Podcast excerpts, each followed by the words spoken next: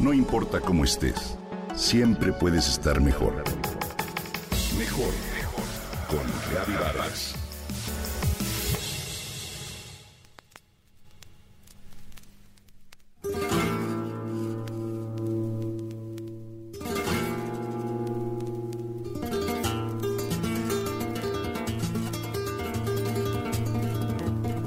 En el año 1970, la periodista francesa Denise Glaser le hizo una entrevista para la televisión al gran guitarrista de flamenco Ricardo Baliardo, conocido en el mundo de la música como Manitas de Plata.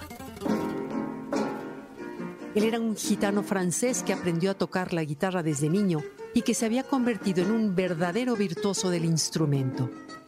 En esos años se encontraba en la cúspide de su fama y era admirado por el público y frecuentado por personajes como Pablo Picasso, Jean Cocteau, Brigitte Bardot y Salvador Dalí.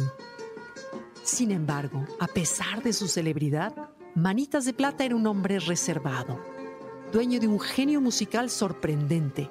No solamente no supo jamás leer notas, sino que nunca aprendió a escribir, tenía miedo de viajar en avión y se sentía abrumado en los ambientes ampulosos de la radio y la televisión.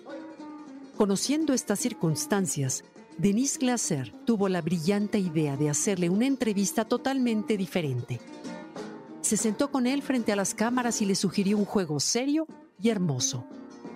Como tú te expresas magistralmente con la guitarra, le dijo, quiero proponerte que sea la guitarra la que me responda. Yo haré preguntas o mencionaré algunos temas y dejaremos que hable la guitarra. ¿Qué te parece? Par essayer d'évoquer les, les éléments au milieu desquels tu es né, par exemple la mer. Comencemos por tu infancia que transcurrió cerca del mar. Un rotundo acorde y un fino punteo de las cuerdas fueron la respuesta.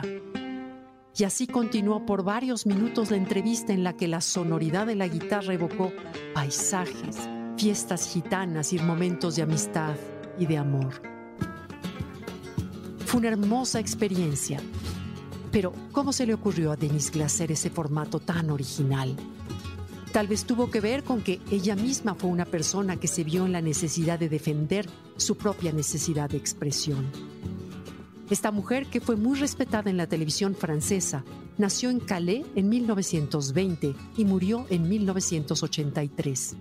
Venía de una familia de comerciantes judíos que sufrió mucho durante la ocupación nazi y que consideraba que la mejor manera de protegerse al terminar la guerra era manteniéndose unidos en torno a su negocio.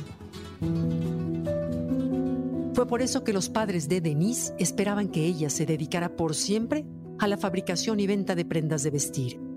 Pero la chica tenía otros planes. Deseaba ser periodista y sobre todo quería compartir con los demás su entusiasmo por el arte y la cultura. Le fue difícil oponerse a los designios de sus padres y abrirse paso en una industria que aún no daba la importancia debida a la expresión de las mujeres. Pero lo logró.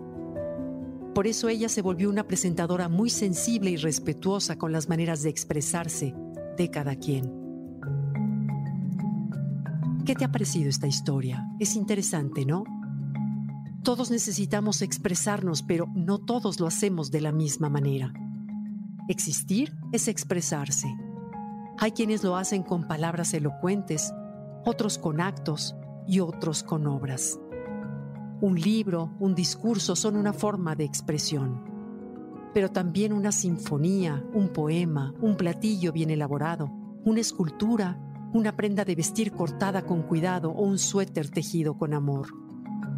Los seres humanos formamos un conjunto de voces diversas. Si aprendemos a respetar y a prestar atención a todas ellas, viviremos más alegres y con mayor plenitud. Te invito a que busques tu forma de expresión y a que alientes y disfrutes las de los demás.